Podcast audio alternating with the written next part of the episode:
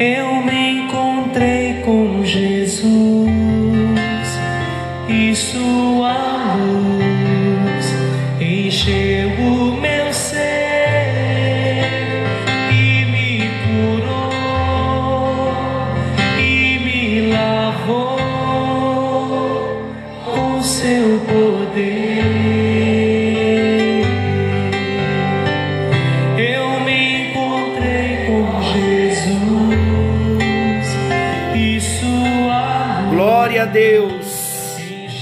Nos encontramos com Jesus e estamos caminhando em vitória a cada dia, com a bênção do Senhor, com a proteção do Senhor e também com os ensinamentos do Senhor.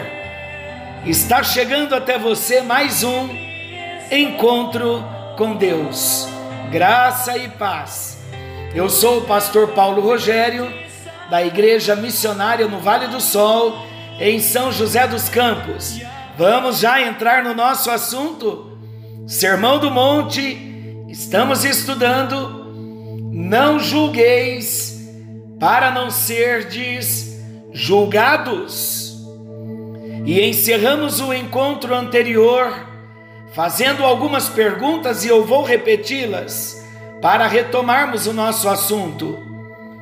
Já aconteceu com você de ter tido uma primeira impressão bem negativa de alguém, mas que depois, tendo a oportunidade de conhecê-la melhor, você ter percebido que o seu julgamento estava completamente errado?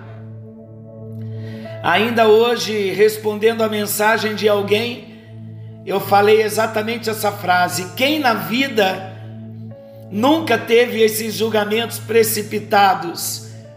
E depois a gente chega à conclusão que nos equivocamos quando conhecemos melhor aquela pessoa e vemos que não era aquilo que nós tínhamos pensado.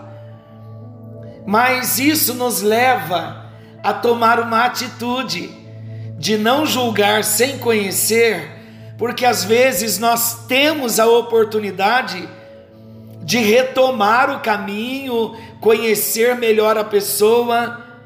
E quantos de repente já passaram por mim, por você, que nós julgamos prematuramente e não tivemos uma oportunidade de caminhar?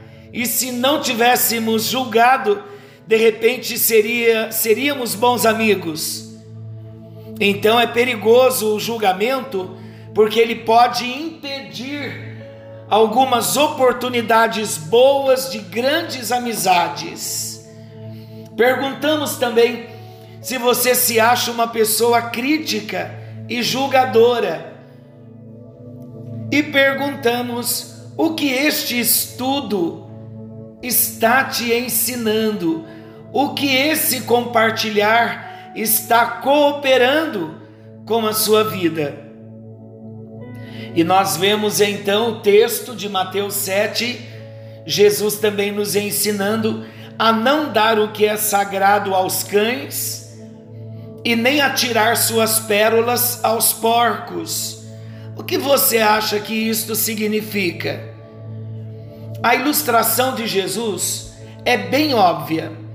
Não devemos compartilhar coisas espirituais tão valiosas com quem não tem condições de avaliá-las. Para uma pessoa não cristã, nós devemos anunciar o evangelho da salvação, devemos sim anunciar o evangelho que justifica o homem pela fé. Mas quando entramos em detalhes, olha a grandeza desse ensinamento. Não tem como nós anunciarmos uma palavra forte para alguém que está começando. Quando nós começamos o nosso encontro com Deus, se formos rever alguns assuntos, nós vamos ver que caminho longo nós passamos.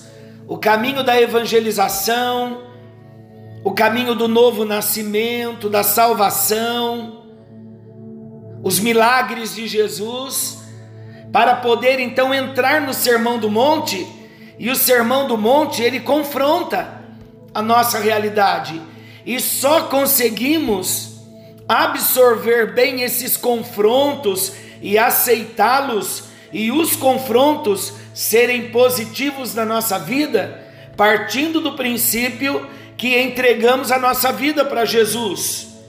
Por quê? Porque a partir do momento em que entregamos a nossa vida para Jesus, sendo novas criaturas, tendo a experiência do novo nascimento, então, com o nosso espírito recriado, tudo é mais fácil de entender, porque nós não somos mais os homens naturais que a Bíblia trata quando se refere àqueles que não conhecem a Jesus. Então, os princípios do Sermão do Monte são principalmente para nós, nós vamos valorizar nós quem?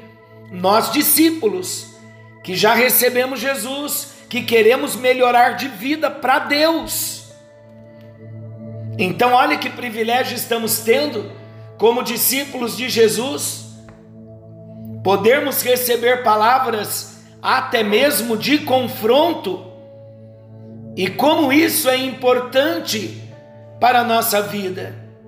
Sabe o que precisamos entender? Nós precisamos entender que estamos envolvidos, nós discípulos, Estamos envolvidos em um projeto de Deus chamado igreja. A igreja é a esperança do mundo. O nosso ministério é de salvação e transformação de pessoas antes perdidas e longe de Deus em verdadeiros discípulos de Jesus. E não haverá transformação genuína não haverá transformação verdadeira e profunda se não houver um espaço para a confissão, a abertura num ambiente de segurança e acolhimento. Tiago ensina que devemos confessar as nossas culpas uns aos outros para sermos curados. Está lá em Tiago 5, 16. Como as pessoas terão coragem de se abrir se só encontrarem um ambiente de julgamento e crítica? Então o Senhor está nos chamando, nos convidando, nós que somos discípulos, a baixar as armas, a não criticarmos,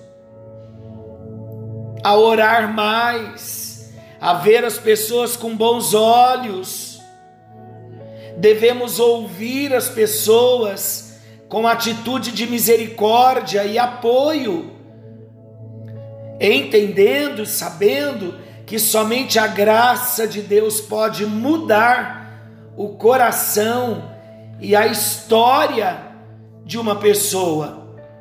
Portanto, não julguem e não critiquem, pelo contrário, acolham e amem. Estamos falando de Mateus capítulo 7, o último capítulo do Sermão do Monte, sermão que começamos em Mateus 5 com as bem-aventuranças. E eu disse no início, parecia que iríamos demorar tanto para chegar no último capítulo e já estamos nele. Olha quantos princípios Quantas verdades nós já estudamos? Vamos sempre estar lendo Mateus 5, 6 e 7, para nunca esquecermos, porque à medida em que nós formos lendo, nós vamos lembrando de várias ministrações que nós recebemos. Então o texto está dizendo: Não julgueis, para que não sejais julgados. E eu quero fazer uma pergunta. Falamos em dois encontros que não devemos julgar, porque é o que a Bíblia diz. A pergunta que eu quero fazer é: o cristão verdadeiro, não pode julgar. Mas existem situações, não existem, que temos que tirar algumas conclusões. Mas nós ouvimos em dois encontros que não devemos julgar. Não julgueis, para que não sejais julgados. E quando nós vemos de primeira mão esta afirmação, esta ordem, não é? De Jesus, está no imperativo, não julgueis. Ela parece que ela está em tom de ameaça. Se julgar, sereis, sereis julgados. É uma advertência, não deixa de ser. Então, para entendermos essa afirmação em tom de ameaça, é bem comum entre muitos cristãos. E ela é utilizada por nós muitas vezes como uma espécie de golpe fatal. Por quem? Por quem se defende de algum suposto julgamento, é claro, ou por alguém que critica em determinada situação. Mas será que isso é verdade mesmo? O que, pastor? Jesus proibiu o cristão de julgar. Vejamos o que realmente significa na Bíblia a frase: não julgueis, para que não sejais julgados. Não julgueis, para que não sejais julgados. Quando nós lemos a Bíblia, já falei várias vezes, eu volto a falar, nós nunca podemos isolar um versículo ou uma frase do versículo do seu contexto todo. Acredite, isso resulta em erro na certa. Quando nós usamos um texto fora do contexto, usamos pretextos e a heresia entra por aí, a falsa doutrina entra por aí. O texto bíblico mais utilizado para defender a ideia de que Jesus proibiu o cristão de julgar está no Evangelho de Mateus, aqui no capítulo 7, que nós lemos, versículo 1 e 2, onde Jesus diz claramente: Não julgueis, para que não sejais julgados, pois com o critério com que julgardes, sereis julgados e com a medida que usardes para medir os outros, igualmente medirão vocês. Foi a frigideira que nós falamos ontem, no encontro anterior. Porém, com uma leitura simples do texto de Mateus, fica bem evidente para nós também que o texto nos traz grandes afirmações. Então vamos entender agora, de um modo teológico, nós falamos nos dois encontros de uma forma prática. Aparentemente, nesse início, parece que eu vou contradizer o que eu disse no encontro, nos dois encontros anteriores. Mas não. Mas preste bem atenção. Olha que frase forte. Em nenhum momento Jesus proibiu alguém de julgar. Ao contrário, ele incentiva o julgamento. Pastor, mas o que é isso? Ontem o senhor falou que não pode julgar. Mas vamos ver a verdade do texto. No entanto, Jesus coloca uma condição fundamental para que esse julgamento seja legítimo. Lembram que eu falei no início que a nossa vida é tomada por decisões e temos que tomar decisões todos os dias? Para tomarmos algumas decisões, nós vamos precisar julgar entre o certo e o errado com discernimento então a palavra julgar ela é mais ampla. Julgar sem conhecimento da verdade, julgar ah, sem nenhum propósito, julgar a causa alheia, tomar parte de um julgamento de alguém, nada disso pode. Então, como o cristão deve julgar? O que Jesus ensinou nessa passagem é que para julgarmos a alguém, olha só, como isto é sério. Pode julgar? Não deve. Mas se você julgar, preste bem atenção no seu julgamento, porque a passagem está dizendo, Jesus está dizendo, que para julgarmos alguém, antes devemos nos submeter ao mesmo rigor de julgamento. E agora então apertou.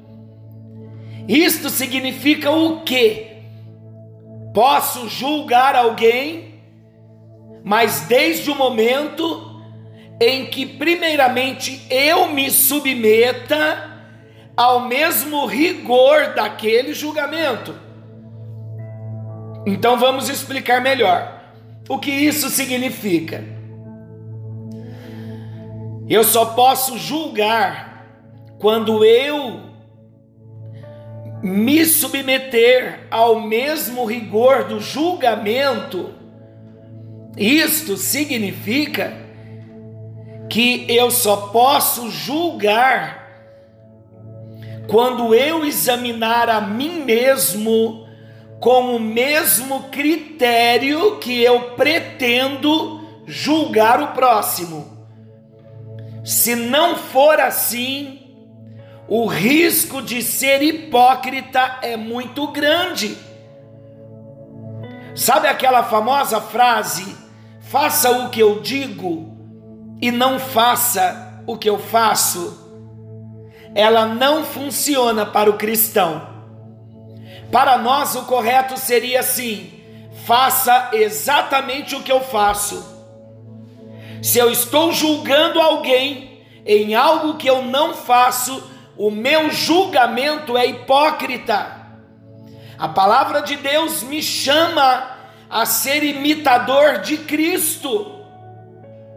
Agora, se somos imitadores de Jesus, não há problema algum nisso.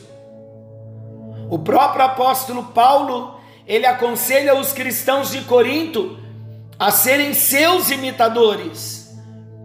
Às vezes, meus queridos, os exemplos são mais audíveis do que as palavras.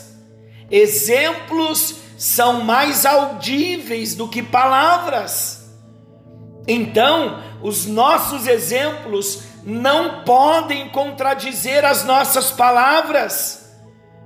Jesus foi muito claro quando ele disse: tire primeiro a viga do seu olho, e então você verá claramente para tirar o cisco do olho do seu irmão. Às vezes, nós reparamos em um cisco que está impedindo com que o nosso irmão enxergue direito enquanto a nossa visão está totalmente comprometida com uma viga. Literalmente falando, tirar o cisco do olho de alguém não é tão simples. Dependendo de onde o cisco está, é necessário que haja bastante precisão, e em alguns casos é necessária até a intervenção médica, a intervenção cirúrgica. Quando entrar um cisco no olho de alguém próximo a você, faça um teste. Antes de tirar o cisco do olho dessa pessoa, jogue um pouco de areia em seus próprios olhos. Garanto que você não será capaz de tirar o cisco do olho do outro. O cristão, ele tem o dever de julgar. Quando? Após estarmos certos de que não há nada comprometendo a nossa visão, então é nosso dever julgar. O julgamento correto evita que sejamos cúmplices de algum erro quando nos diz respeito. Embora, queridos, existam muitas situações em que é necessário exercer julgamento, o próprio Jesus dá um exemplo de um tipo de julgamento que devemos estar aptos a fazer. Ele aconselha a cada um dos seus seguidores a não dar o que nos foi confiado de mais precioso aos cães e aos porcos. No versículo 6, aqui mesmo do capítulo 7 de Mateus. O que isso representa? O que isso significa? Não devemos dar pérolas, dar o que é precioso aos cães e aos porcos. O que isso significa? Significa que existem pessoas que não dão valor algum às coisas de Deus e agem, não sou eu que estou dizendo, é o texto, é a Bíblia. Essas pessoas que não dão valor algum às coisas de Deus, elas agem como cães e porcos, profanando o que é sagrado, zombam da Bíblia, zombam da sua vida cristã, zombam do seu bom exemplo. Obviamente, para que essa ordem seja obedecida, é necessário julgar. No versículo 16, aqui de Mateus 7, Jesus nos ensina um método para tal julgamento. Olha só, Mateus 7,16: Vocês os reconhecerão por seus frutos. Pode alguém colher uvas de um espinheiro ou figos de ervas daninhas? Nós vamos chegar lá na frente, quando formos tratar desse texto, e vamos lembrar, quando chegarmos lá, eu vou lembrar desse dia. Há necessidade de termos um discernimento aqui, porque hoje em dia, muitos falsos profetas estão distorcendo o verdadeiro, o verdadeiro evangelho, estão ensinando novas revelações, cometendo uma série de absurdos em nome de Jesus.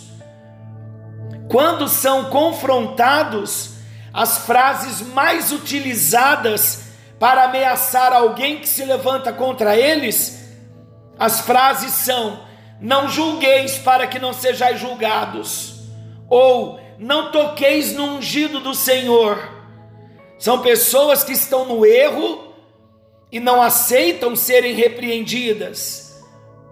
É nosso dever também julgar os impostores, rejeitando as obras das trevas, o falso evangelho, as heresias destruidoras introduzidas por eles, como diz Efésios 5:11, Gálatas 1 8, segunda de Pedro 2:1.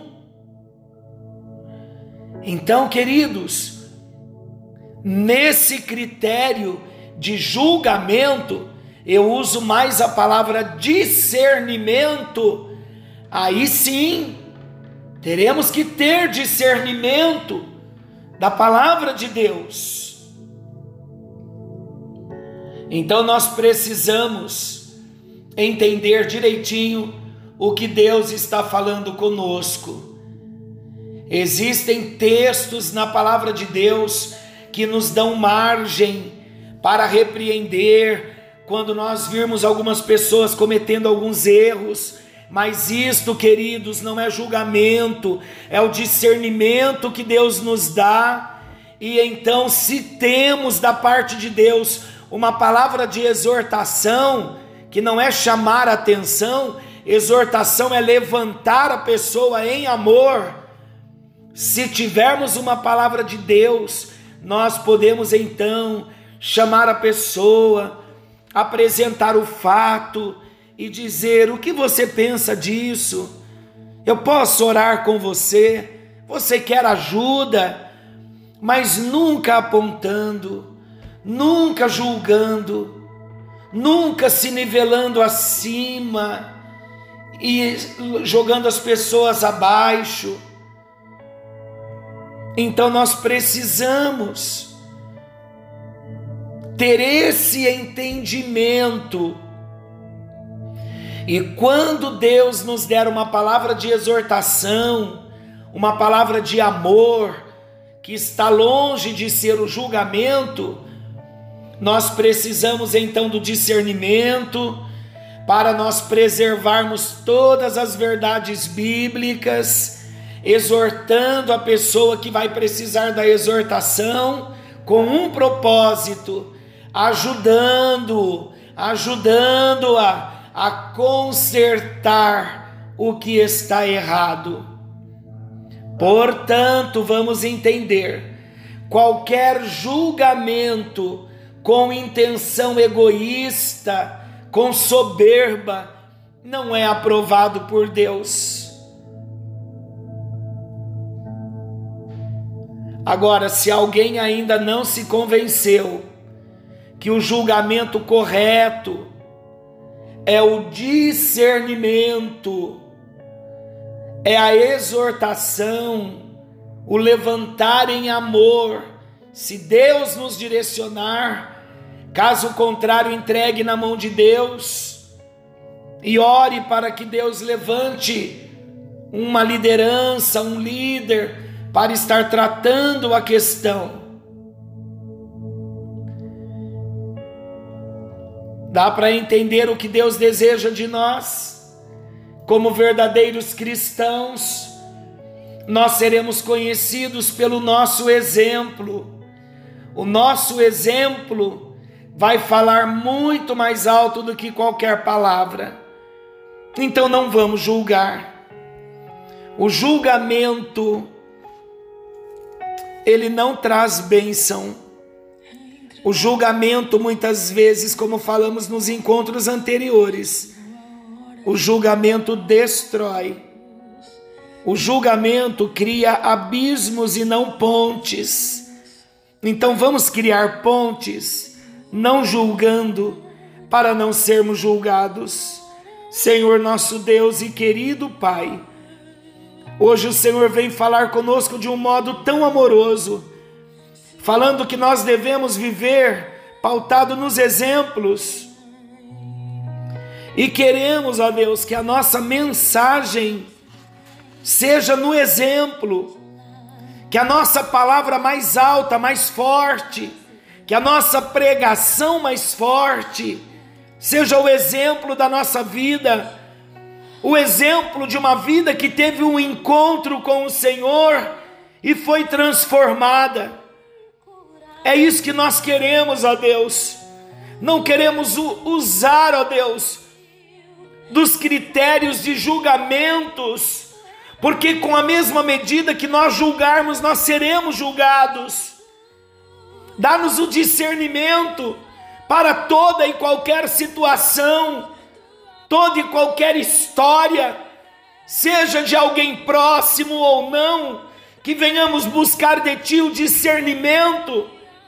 Se vamos precisar nos envolver, e se tivermos que nos envolver, ó Deus, que em nenhum momento seja com espírito julgador, com soberba, nos nivelando acima e colocando a pessoa abaixo. Não, Senhor. Mas se tivermos que entrar na causa, que seja no propósito de vermos um milagre acontecendo, o milagre de vermos a pessoa sendo restaurada não nos deixe julgar, ó Deus. Não nos deixe falar do que não sabemos.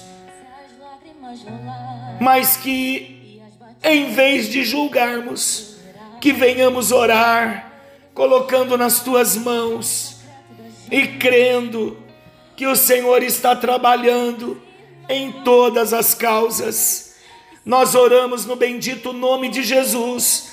Abençoa, ó Deus todo esse povo que tem recebido a tua palavra no encontro com Deus, os que estão no Brasil e fora do Brasil, em várias cidades da nossa nação, em vários estados da nossa nação, várias cidades do nosso estado, e em várias cidades de vários estados e em outros países também. A tua palavra está chegando e nós sabemos, ó Deus, que o tempo do fim se aproxima e o Senhor está preparando a sua igreja como noiva para o encontro com Jesus nos ares. Obrigado porque, como discípulos, nós podemos receber a palavra de exortação, de confronto, porque nós já recebemos uma nova natureza do Senhor, já recebemos a vida Zoe do Senhor, já temos a vida eterna. Caso haja alguém, ó Deus, que está se expondo aos estudos da tua palavra, que ainda não teve uma experiência com Jesus, que seja esse o tempo de abrir o coração, de confessar com a boca a Jesus Cristo como Senhor e no coração crer que Deus ressuscitou a Jesus dentre os mortos. Ajuda-nos, ó Deus. Queremos entregar a nossa vida nas mãos de Jesus e queremos viver para a glória de Jesus. Mais uma vez nós oramos para que o Senhor perdoe os nossos muitos pecados que temos cometido contra a tua santidade. E a partir de hoje, ó Deus, nós não queremos mais julgar. Se a nossa vida tem sido permeada por muitos julgamentos, ó Deus, se temos a consciência que já prejudicamos pessoas por causa do julgamento, nos arrependemos, ó Deus, e pedimos que o Senhor nos ajude a retomar o nosso caminho, dá-nos o bom senso e o discernimento quando tivermos que entrar em alguma causa. E como salientamos bem, que seja para cura, para restauração, para crescimento e para mudanças, nunca para destruição, nunca para criar abismos e ferir a alma da cana que já está esmagada, da cana que já está quebrada. Que sejamos instrumentos de cura nesse tempo. É no nome de Jesus que nós oramos. Oramos também pela cura física, pela cura emocional, pela cura espiritual. Oramos pelas providências do Senhor. Assim como o Senhor tem feito milagres na hora nona, nós apresentamos a todos os discípulos do encontro com Deus. O Senhor sabe o que cada um deles precisa nesta hora. O Senhor não só sabe, mas o Senhor pode resolver todas as questões que estão sendo colocadas agora diante do altar do Senhor. É no nome de Jesus que nós oramos, crendo nos milagres para a glória de Deus Pai, Filho e Espírito Santo. Amém. E graças a Deus. Que o Senhor te abençoe e te guarde. Querendo Deus, amanhã, nesse mesmo horário, estaremos de volta com mais um encontro com Deus. Não se detém se as lágrimas rolar e as batidas do teu coração acelerar mexendo no secreto da gente.